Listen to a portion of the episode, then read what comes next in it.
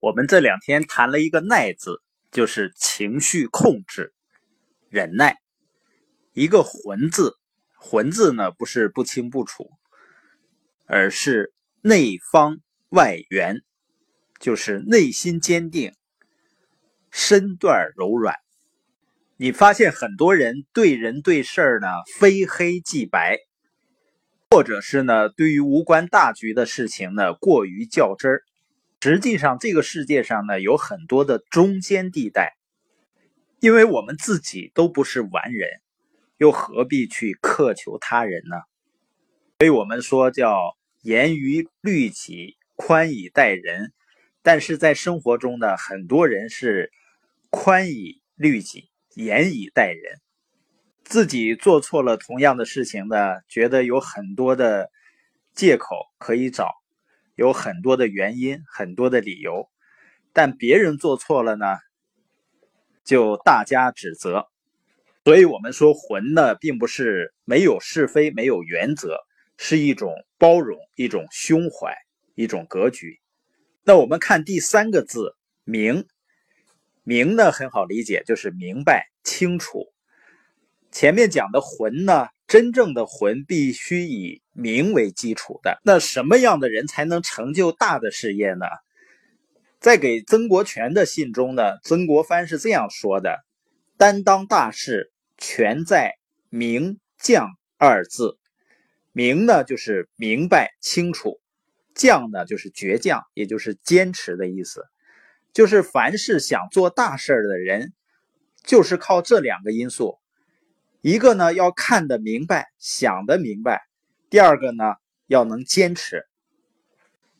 所以现在对于经商来说呢，我们说首要的也是要看懂趋势，也就是你研究一个生意呢，你不要管周围的人怎么来看待它，而是要看它是否符合未来的商业发展趋势。这个趋势有多重要呢？实际上我们都知道。如果你二十年前开始做家电，不管你是代理、销售还是制造，你都会有一个非常好的结果。如果在十年、十五年前做房地产呢？我有一个朋友曾经说过啊，因为他现在呢在做房地产，他进入的时间比较晚，而现在呢房地产的行情，尤其他是在三线、四线城市。不是特别好。他跟我说呢，他说实际上呢，以前做房地产的那些人并不见得多么有能力。他说那个时候做房地产啊，就是猪脑子去做也能赚钱。我明白他想说的是什么意思，但是我想说的是，那如果那个人是猪脑子，他为什么懂得在那个时候做房地产呢？而我们的人脑子为什么没能去做呢？所以说呢，最重要的还是人家看明白了。